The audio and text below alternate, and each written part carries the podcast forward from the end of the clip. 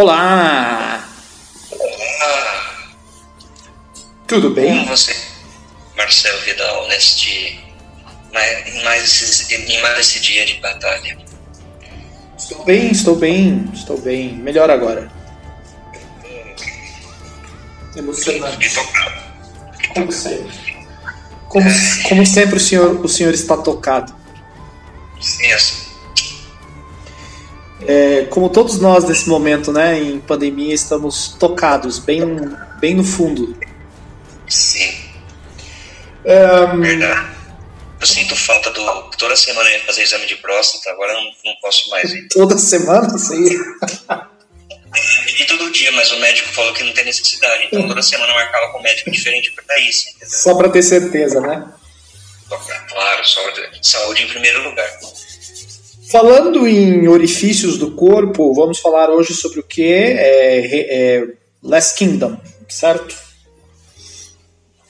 Marcelo, o que, tem orifícios do corpo a ver com The Last Kingdom? Tem tudo a ver, tem tudo a ver, porque é, os orifícios sempre são explorados nesse tipo de série. É verdade, tem razão. Verdade. Não-. Não de forma gratuita, como certas séries que já acabaram, né? Mas, é, o, o- mas assim, é, tem um, tem um porquê e isso é o- um dos pontos da nossa discussão hoje, né? Ah, e quanto a isso, não é. Enfim, prossigamos. É, então vamos lá. Eu- hoje você que tem que começar, Eduardo. As outras vezes todas eu comecei, agora é a sua vez. Você começa falando. Até porque você viu por último, né? A, a série. Depois de muito eu insistir. Tem cinco Ah, primeiramente, gostaria aqui de anunciar que a gente está de volta com os textos também. E nossos ouvintes também podem curtir nossos textos no endereço de sempre, no quadrante XXX. Parece site pornô falando de orifícios. WordPress.com. É só procurar lá, jogar no Google que vai aparecer. Ó. É, na verdade tá na, na página do, do Facebook, se você olhar na descrição. E, tá, e também vai estar na descrição do vídeo no YouTube, vai ter lá no, no- na descrição dele, você pegar, tem o link. Na descrição tam- é, é só procurar lá que tá lá. A gente voltou a escrever, tinha uns 5 anos que a gente não publicava texto, hein? Menos, cara, mas é, mas fazia tempo, fazia tempo. Há cinco anos, eu peguei pra escrever, nem me lembrava mais. Fiquei aqui olhando pra tela do computador e falei, putz, tô esperando a inspiração, porque foi muito tempo a gente fica sem prática, né? Verdade, é verdade. Porque uma coisa você é, é, é é um outro tipo de escrita, né? Sim. Bom, vamos começar. Ah, terminei recentemente a última temporada do The Last Kingdom. Me agradou bastante. Você deve lembrar, não sei se nós fizemos já um podcast na época sobre a primeira temporada, não me recordo, sinceramente, se fez ou não. Eu acredito que não. Nós, nós falamos muito sobre o Cornwell, sobre os livros, e aí nós mencionamos, a gente mencionou nos podcasts dos livros. Entendi, não, é, realmente eu não me lembrava. Mas, assim, eu lembro quando assisti a primeira temporada, a gente, eu, tanto eu quanto você, nós já éramos, vamos dizer assim, fãs de longa data dos livros, né, das crônicas saxônicas. O primeiro livro, que é O Último Reino, que eu não sei se amanhã que eles têm de pegar o primeiro livro da série e dar o nome daquele, do primeiro livro pra série. É só você pegar o Crônicas de Gelo e Fogo virou Game of Thrones, que é o nome do primeiro livro, né? Crônicas Saxônicas virou O Último Reino. E eu acho que o nome, o Último Reino, é, é meio estranho, porque ele só se aplicaria naquela primeira temporada onde o Essex é o último reino em si, né? Enfim, discussões semânticas rabo. Eu fui assistir a primeira temporada com bastante expectativa, porque, né, como eu te falei, a gente já curtiu os livros de longa data. E na época eu achei ok, como eu sempre digo, não me encantou, né? É, ok, eu achei que ficou faltando algumas coisas, eu achei o formato um tanto corrido de adaptar do- dois livros por temporada. É, Desculpe. E aí ficou faltando muita coisa, tem aspectos que ficaram meio corridos, eu acho, mas é uma série ok. Eu não conseguia ver aquele ator do Uhtred como Uhtred, ele não tem absolutamente nada em comum com a descrição que o Corno faz do personagem. Ah, o Alfredo era um ponto alto, né? O, o, o, o ator, a interpretação, tudo. Achei ok, não, não, não me encantou. E eu fiquei, acho que em 2016 a primeira temporada, não me lembro. E acabei é, procrastinando para voltar a assistir. Quando voltei, tive uma grata surpresa, né? Eu comecei, eu não reassisti a primeira temporada, não me lembrava bem, porque tinha lido os livros e tudo mais. A segunda temporada, primeira metade dela, que adapta do terceiro livro, ainda é um tanto burocrática, metódica, né? Como a primeira temporada. Mas a partir do momento que começa a adaptação do quarto livro, acho que é a Canção da Espada, não é? é a série já toma uma outra cara. É, toda aquela.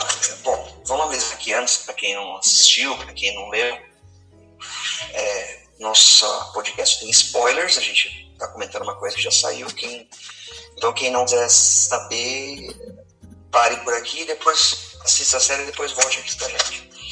Mas voltando, todo aquele arco do sequestro da Ethel Flat, né? não sei se estou pronunciando corretamente, e é bem interessante e te prende. Daí, quando começa a terceira temporada, já é outra série. Você vê por valores de produção, cenários, figurinos, tudo. Né? Quando a Netflix assumiu a produção, você nota uma diferença gritante em relação a que tinha sido ali a primeira temporada e metade da segunda.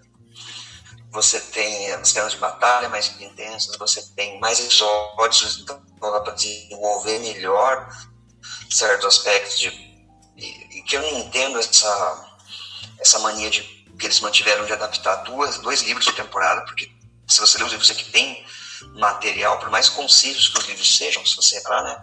É, tem um aqui, o, físico dele tem nem 300 páginas, mas daria para fazer uma temporada por livro.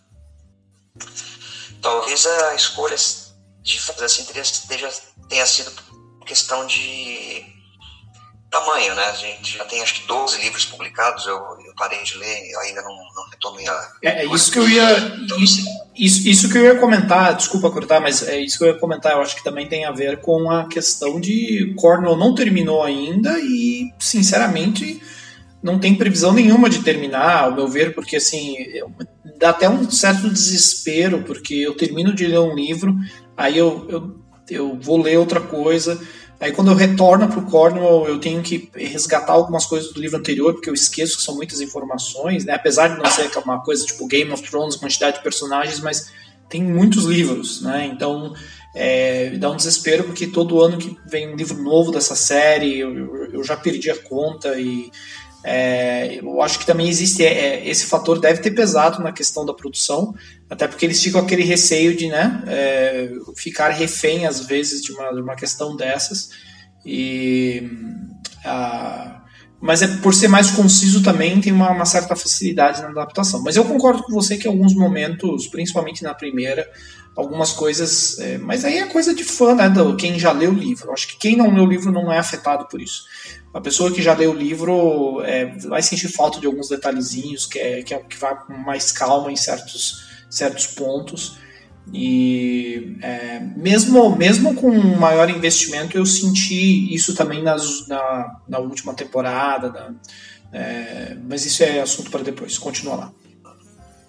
Bom, uma coisa é fato: no Cornell a gente pode confiar um pouco e Cornell não se tornou uma prima dona né, ainda como a gente citou, eu adoro usar esse termo. E um dia me veio à cabeça, eu falei, realmente o Martin se tornou uma primadona. Cornell, não. A gente percebe isso por declarações e pela produção literária dele.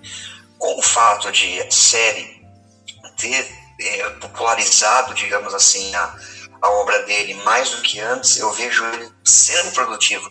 Porque se você parar pensar de 2016 para cá, depois que a série começou, acho que já teve três ou quatro livros publicados na série.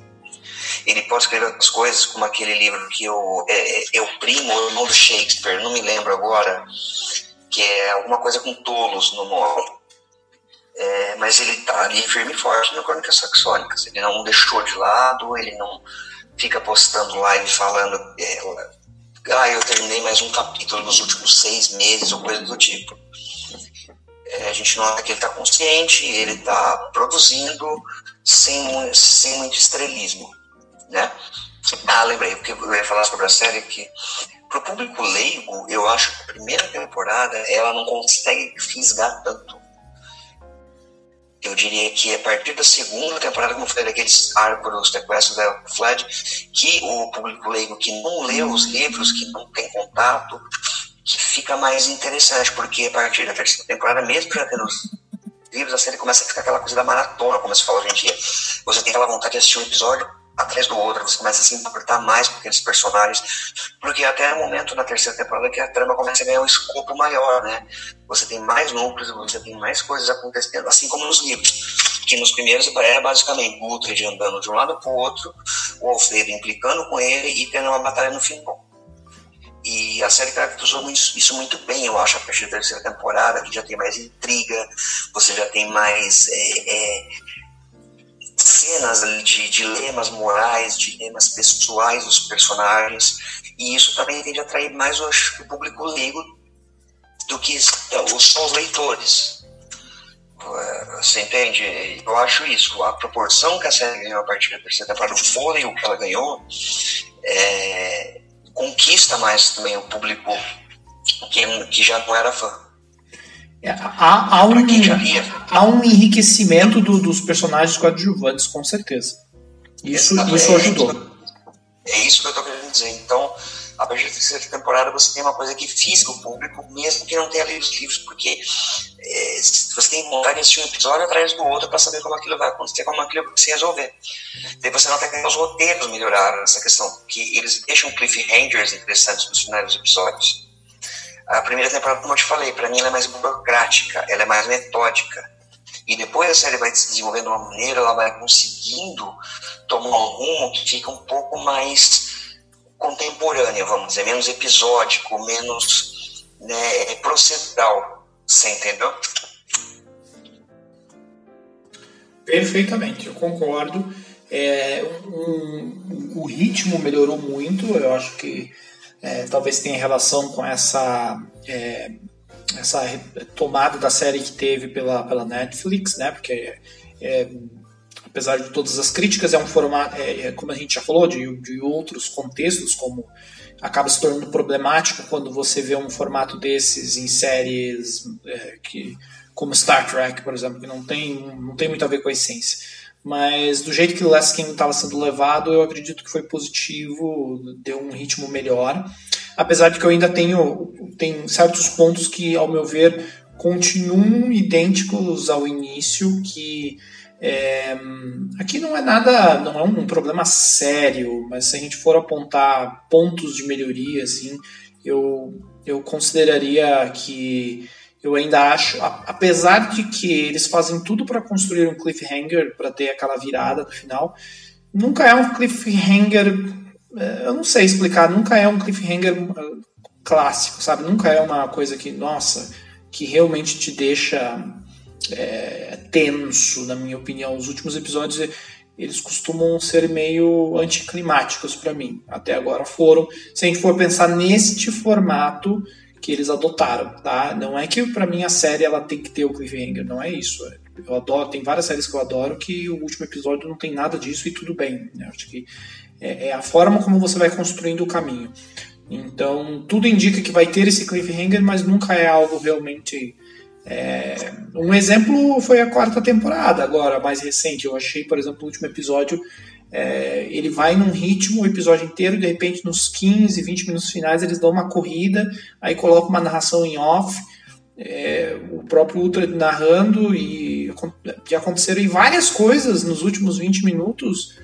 É, aconteceu muita coisa importante e que ele passou, e algumas coisas nos 5 minutos finais ele só narrou, e coisas importantes ali que poderiam ter sido explorados num episódio a mais.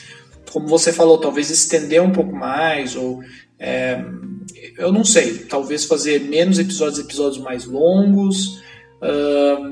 Não sei qual que seria a alternativa aqui, mas eu tenho a impressão que às vezes sim, o, o, o, fechar da temporada acaba sendo. Eles acabam correndo demais, porque tem muitos eventos importantes, como você falou. Ah, os livros eles evoluíram também nisso. Mas a série principalmente evoluiu nessa questão da riqueza dos personagens periféricos. Né? Tem vários personagens que você cria um interesse, que você quer saber o que vai acontecer. Então, tem alguns eventos ali que acabam sendo passados rápidos demais, na minha opinião. Ficaria essa crítica aí, eu acho que a, todas as temporadas, ao meu ver, tem isso. todas elas. É, é, eu acho que ainda é um ponto que precisava, que não me agrada tanto, apesar de vários pontos positivos da série. É, eu acho que esse é um, é um ponto que eu, eu melhoraria. Não sei se você concorda. Concordo, você tem razão nesse ponto, de fato. O que me referi aos cliffhangers não é, não é a questão do. Não é a questão do, da cena. Eu, o que eu me refiro é você ficar querendo saber mais sobre aqueles personagens porque eles se tornam importantes para você, você entende? Não é questão de, nossa, como eles vão sair dessa? Embora tenha tido alguns interessantes, como aquela, acho que na terceira temporada, em que o Trudy fica preso com o Ethelfled dentro do monastério. Mas para mim o cliffhanger maior é de você ficar na ansiedade porque tem um monte de coisas acontecendo e você quer saber o destino daqueles personagens, não uma coisa imediata, entende? Como, por exemplo, no final do, da primeira parte do Best of Both Worlds. É, o que eu falo, a questão de você querer maratonar é de ver o que, que rumo aquilo vai seguir. Porque você tem um monte de pequenas coisas acontecendo que levam para os acontecimentos grandes, entendeu? Sim, sim. Não, perfeitamente. É, eu me referia mesmo a, a, final de temporada, sabe? A episódio para encerrar a temporada. Mas é isso que você fala também. É, concordo. E hum, uma coisa que eu queria perguntar para você, você mencionou sobre o, o protagonista, né, o Uhtred. Um, o que, que fez você mudar de ideia em relação ao ator? Eu não sei dizer, Marcelo, em que ponto exatamente isso ocorreu, mas que ele melhorou muito no papel de Ultra, ele melhorou. É, é, eu não digo questão da aparência, porque isso não mudou muito, vamos dizer, né?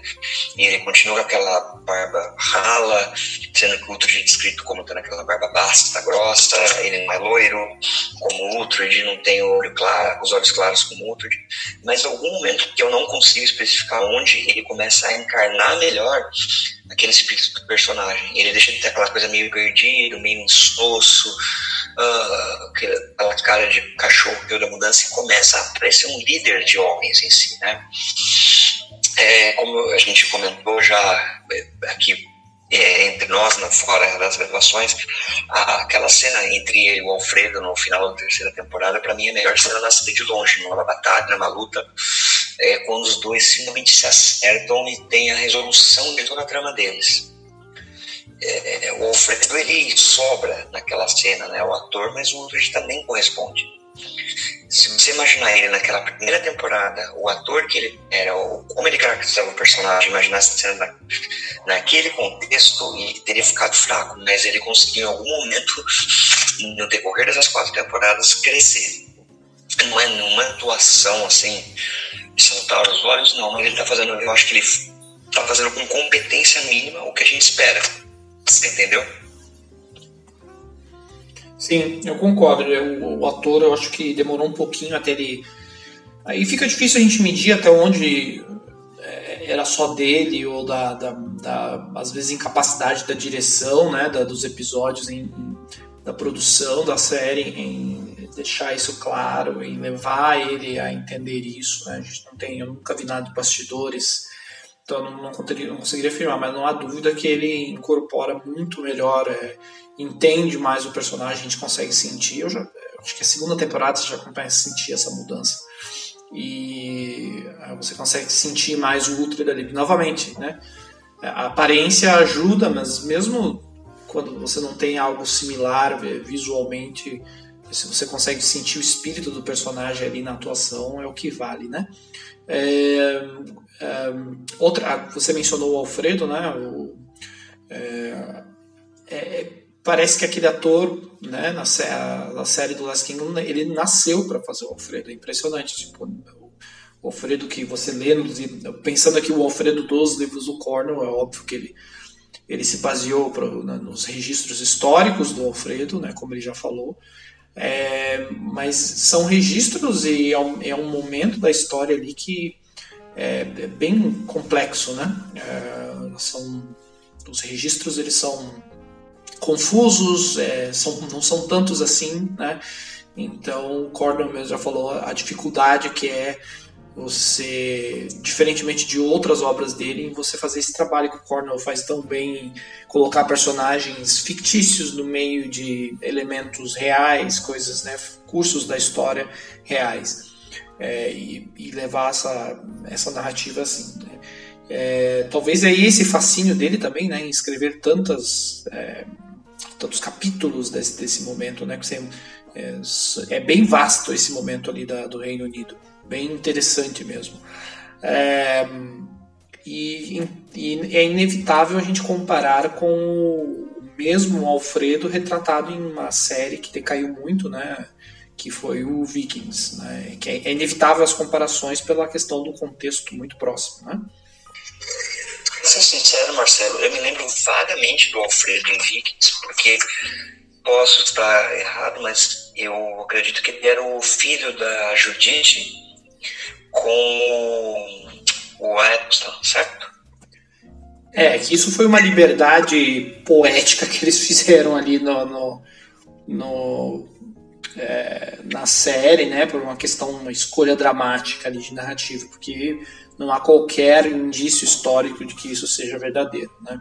Como eu falei, é, é um período complexo para registros históricos, mas isso é certo, isso não há nem, não há nenhum, nenhum indício mínimo de que isso tenha ocorrido. Né? É, tudo indica que não foi dessa forma. Né? Não, não são os pais do Alfredo. É, existem mudanças, mas novamente, existem mudanças, como existiam mudanças do Egbert também no, no, no, Vikings, e tudo bem, porque o personagem foi bem trabalhado. No Vikings, ele pegou ali a fase é, do Alfredo um pouco mais jovem do que ali no Last Kingdom, mas é, uma representação dele mais jovem, mas num período muito semelhante, de aproximação dele em relação às invasões, enfim, é, da atuação dele, né? É, mas no Vikings era um ator, ao meu ver, bem inexpressivo e era um approach assim mais clichê ao personagem. Eu acredito que é, esse Alfredo do, do Last Kingdom é na medida certa, sabe? Ele, ele consegue ter aquela aparência frágil, mas ao mesmo tempo, como no livro, é um personagem que impõe tanto respeito, apesar das falhas dele, né? As falhas morais dele, as falhas como líder em alguns momentos, nos que você só consegue perceber no livro, né? Pelas descrições na série tem algumas sutilezas, né? Mas eu acho que no livro é, acaba sendo mais rico isso e certas é, injustiças, inclusive, que quando você vê pelo ponto de vista do Ultra, né? É, mas ao mesmo tempo um personagem muito cativante, misterioso ao mesmo tempo, né? É, tão rico é, e que foi importantíssimo, né? Foi fundamental ali pensando na questão histórica para formar. Foi o cara que abriu as portas da formação do que é hoje o, né, do Reino Unido. Então, é, a ideia de um, de um país unido ali. Uh, quando eu falo Reino Unido, eu estou me referindo à Inglaterra, né? Perdão. Então, é, é, eu acho que é o, o, ponto mais forte, ao meu ver, é, pelo menos enquanto ele estava, né? Spoilers aqui, porque é, ele não continua na quarta temporada, mas até o momento que ele esteve em tela, para mim foi a, a ponto alto, né? E concordo com você dessa a relação dele com o Ultra é a parte mais divertida para mim da, da série. Marcelo, o seu comentário foi perfeito. Eu não me lembro do Alfredo jovem no Vikings, como eu te falei, eu lembro dele criança só. E eu não cheguei, eu parei na quarta temporada de Vikings no final, eu comecei a assistir a quinta, no, acho que uns, uns três ou quatro episódios, e me desceu mais. Eu, parece que virou outra coisa a série, mas ao contrário do The Last Kingdom, virou uma coisa pior, né? Virou uma matéria fecal muito ruim. Então eu acabei abandonando, não me lembro dele, mas como você falou, né? O, o ator que interpreta o Alfredo no Last Kingdom, ele consegue passar essa complexidade, essa fragilidade e a força ao mesmo tempo, sem estrionismo, né? sem surtos e gritos e é, é, são, é na sutileza que eu acho que ele caracteriza o personagem e, e isso é muito legal, né?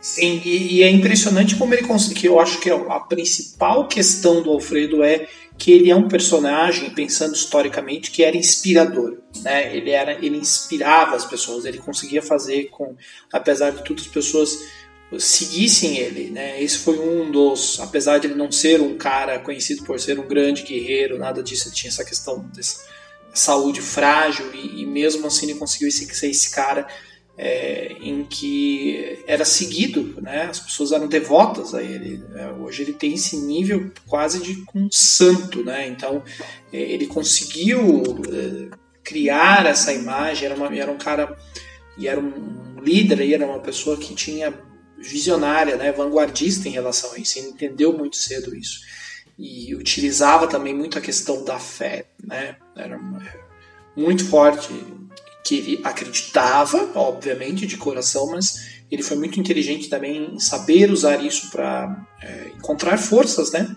Para unir o, o povo dele num momento tão crítico. E pode dizer que, assim como na série também mostra, né? Eles passaram por, o pior do pior ali, né? Chegaram ao fundo do poço e conseguiram se levantar para resistir e se, se reunificar. É um negócio impressionante, assim, se vocês for analisar. E eu acredito que em termos de história, ainda mais, né, mais a realidade é sempre mais impressionante que a ficção, né? É, mas o livro e, e, a série conseguiram retratar muito bem essa essência né, dele, é, ao meu ver. É um personagem que, sei lá, se eu vivesse ali naquele contexto, eu seguiria, entende? É, é tanto que depois da morte dele, parece que o caos se instala de uma maneira incontrolável, né? Porque era, parece que era ele que segurava aquilo, que mantinha tudo aquilo é, controlado da maneira dele, com aqueles lances estratégicos e a frieza que ele demonstrava em certos assuntos. E mesmo depois de ele não estar mais aparecendo na série, a, é, a sombra, a presença dele é muito forte, né, Marcelo? Sim, como, como todos os líderes, né, que tem esse tipo de característica. É, você falando agora me lembrou o próprio Tywin Lannister, né, no, no, do Game of Thrones, a coisa de que mesmo o cara morto ainda tem aquela peso, como se a sombra dele tivesse ainda ali, né, sobre aquele peso dele tivesse assombrando ainda os filhos, por exemplo, né. É, tem esses personagens que conseguem e, e o Alfredo tem isso. É, usando ainda a referência do é, do Game of Thrones, o, o Alfredo também me passa uma coisa de Stannis em alguns momentos, aquele cara que parece que não foi feito para governar, mas ele acaba é, desenvolvendo algo, tirando forças de outro lugar para ser essa pessoa é, a ser seguida, né? Porque ele sabe que aquele é o direito dele, né? É direito divino, é um direito pela lei, enfim. Então, é, dá pra, eu consigo lembrar de, de, desse outro personagem também popular, né? A gente pensando aí séries é, famosas que as pessoas conhecem, tanto nos livros quanto na, na, TV. E outro ponto que eu queria levantar aqui, Eduardo, é, é, que é um que a gente conversou bastante, que é, que é um ponto que você mencionou principalmente, é, queria ouvir mais de você sobre isso, é a questão é, que essa série ela é uma atualmente uma anomalia, né? Ela é uma anomalia nesse, principalmente por ser uma série pela Netflix também, nesse é, nesse mar de produções afetadas pela lacração desenfreada. Sim, é verdade, né? Nós não temos nem, absolutamente nenhuma, nenhuma, nenhuma lacração nas quatro temporadas da série. São 8, 36 episódios, sem lacração alguma, né? Um recorde, eu acho, nos dias atuais.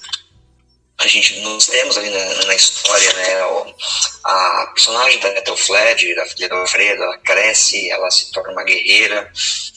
Ela tem uma importância na trama ela se torna uma pessoa diferente mas não é uma coisa forçada é uma coisa natural não é gratuito que está lá como certas produções que a gente vê por aí que tem essa forçação de barra em relação a certos personagens né nós temos a Brida embora eu nunca tenha gostado dela desde que eu li os livros na série e tudo mais, que também né, é, tem esse lado da coisa do de ela ser uma personagem mulher, uma personagem interessante, sem a gente precisar forçar a barra naquilo e esfregar na cara das pessoas, não é? Exato, né? Novamente pegando como exemplo, é, por ter o um contexto mais próximo, a série Vikings, que nós éramos né, fãs, uh, apesar de saber, a gente saber que uma ficção, de, de, de, tem todas as suas liberdades poéticas, tem muita coisa ali que é, é baseada em mitos também, né, misturada com algumas pitadas históricas, mas era muito divertida, né, pelo menos as quatro primeiras temporadas. E de repente virou outra coisa, talvez para seja lá qual for o motivo, né? É, esse vácuo criado pela perda do protagonista. Então, talvez é, foi uma forma de tentar pegar um outro público, enfim. É, seja lá qual foi o motivo, não funcionou. É, ficou muito artificial, muito forçado, ficou patético até, né? Então, personagens sendo descaracterizados, de repente a Lagertha fica. É, né, encontra uma namorada, a questão não é nem aqui ela ter uma, um caso com, com, uma mulher. O problema não é esse. O problema é a forma como foi colocado. Né? E. É, mesma coisa. De, de repente, o Last Kingdom, o Uhtred, ele começa a ter interesse por rapazes, do nada. Né? Não foi, o personagem não foi assim construído, nunca foi assim. Se ele fosse desde o início, ok, o personagem era isso, e tudo bem. O que importa é a história, importa como era esse cara desenvolvido. Mas de repente, de, do nada, ele acorda e resolve, ok, vou, vou sair com garotos agora. Não, não faz muito sentido, né? Então, essa série está já na quarta temporada incólume, né? É, sem esse tipo de, de, entre outros, né, discursos mais baratos, né, que a gente vê nas séries, super forçados, está incólume, pelo menos por enquanto, é uma, uma anomalia gigantesca, assim, né? Porque hoje em dia dá medo de você abrir uma. É, ligar uma série que, desse tipo, histórica, e de repente ter uma. É, contextos ali completamente fora do, do fora do comum, é, simplesmente para você conseguir audiência, né?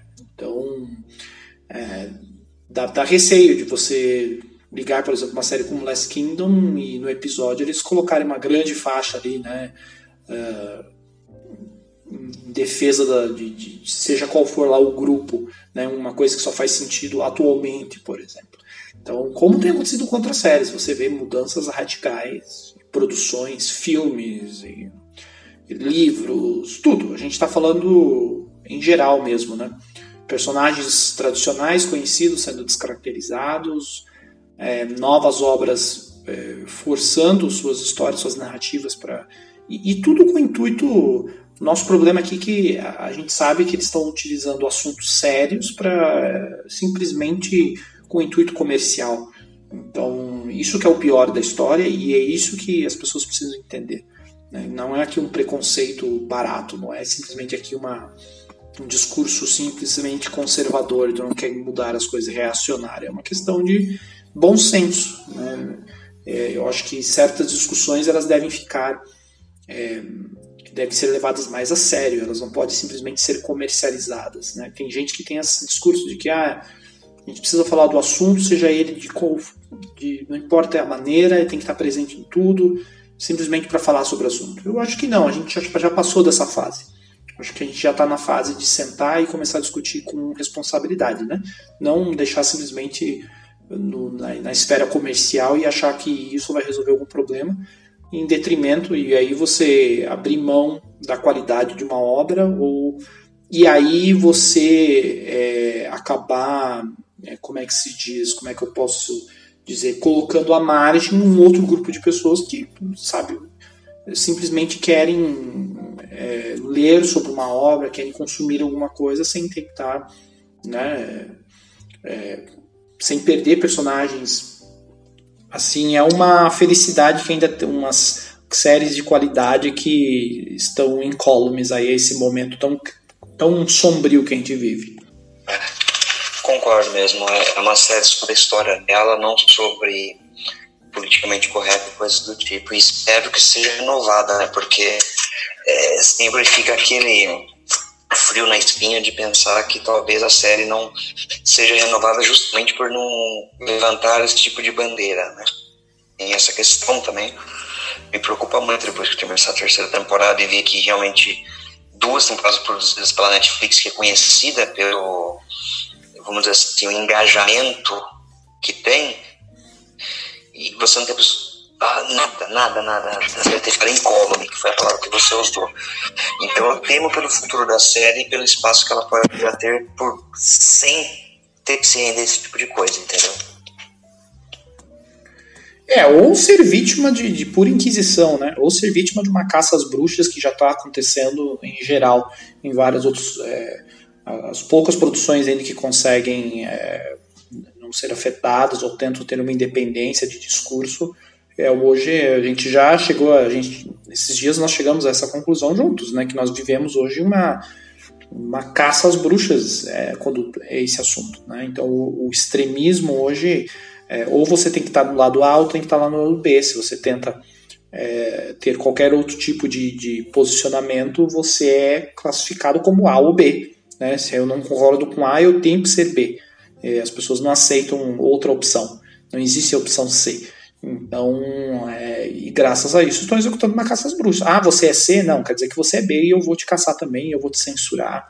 É, é, se a sua opinião é contrária a mim, então significa que você é isso, que você é aquilo. Então, nós vivemos esse momento de extremos e que a cultura pop, a, né, as mídias, todas elas são reflexo do momento, sempre do momento que né, a sociedade vive. É, não tem jeito. Então, eu sinto que são é, é um momento muito complicado em todas as esferas, todas as esferas, né? E infelizmente a cultura, as artes, né, o entretenimento, a cultura é, são afetados diretamente e é um problema porque é uma daquelas áreas que são extremamente necessárias para nos salvarem, né, em momentos críticos que nem esse. É um momento de, de é, um, é um local de, de ressonância, um local que reservado para resistência, inclusive, né? Então, é, e a gente vê ele sendo contaminado totalmente. É, por uma, pessoas que querem combater teoricamente um, certas ditaduras, também praticando ditaduras. Então, bem difícil. Mas acho que eu saí um pouco do assunto. Não, Marcelo, tudo bem. Eu entendo o que você está falando, concordo em grau, número de gênero é que a gente fica tão revoltado com certas coisas que a gente acaba saindo do, da pista, né, vamos dizer. Mas, de fato, tudo que você falou, é, eu concordo assim embaixo. O meu medo, como eu te falei, já vou repetir, é que seja cancelado justamente para não levantar bandeira nenhuma, é se preocupar em contar uma história e não em, em passar coisas que são desnecessárias é, de acordo com a proposta original da série. Mas se for cancelado também, fica aqui o nosso, a nossa recomendação para ler os livros. São incríveis e o, o Cornwell é o tipo de cara que é, se caçarem ele, ele não vai se importar, ele vai continuar escrevendo. É, é, um cara também, uma pessoa que a gente pode dizer rara hoje na indústria, né? Você fez uma boa comparação com o Martin. É um cara muito, muito é, como é que eu posso dizer, sóbrio, né? Ele é muito são, ele entende muito bem o que, que ele quer, onde ele está pisando, não é deslumbrado. E, inclusive, gosto muito da opinião dele sobre Game of Thrones. Eu sempre sobre a série de TV, né? Especificamente sobre a série de TV, né? Quando as comparações inevitáveis. Então, ele é um cara é, muito é, compreende muito bem o que ele faz, né, quem ele é, enfim. Então, nisso a gente pode ficar tranquilo que ali não, não, não tem erro, né? Então, se caso amanhã a série ser cancelada, uma pena, ou ser alterada por essa, é, essas ações sombrias aí que nos rondam, é, vá para os livros, vá para os livros que tem, tem muita coisa legal lá. É, torçamos para que não seja cancelada, porque o público que às vezes não tem acesso aos livros, que não tem a cultura de ler, que é uma coisa muito comum no nosso país, possam ser agraciados com mais histórias sobre Uhtred e a formação da Inglaterra medieval, né? Perfeito. É isso então, fica a nossa recomendação aqui. Assista Last Kingdom, é, série bem feita, divertida é, ainda incólume a esse momento que vivemos, bem adaptada, né, na medida do possível. Uh, e fica aí a lição para produtores de certas séries de como você encerrar uma temporada, né? Como deixar as coisas redondinhas e ser respeitar a fonte, né? Que é tão difícil. Enfim, é isso. É isso então, Eduardo. Muito obrigado pela sua companhia hoje. Próxima semana estaremos de volta, né? É, lembrando, nesse mesmo lugar, nesse mesmo canal e nesse mesmo horário. No mesmo banco, na mesma praça, porque a praça é nossa. Ela é muito nossa. Você sabe que essa parte eu vou cortar, né? Eu sei, eu tenho plena ciência, mas eu não resisti quando você começou com o texto e tal. Eu Putz, tive que falar. Me desculpe, foi mais, foi mais forte do que eu, perdão. Tchau.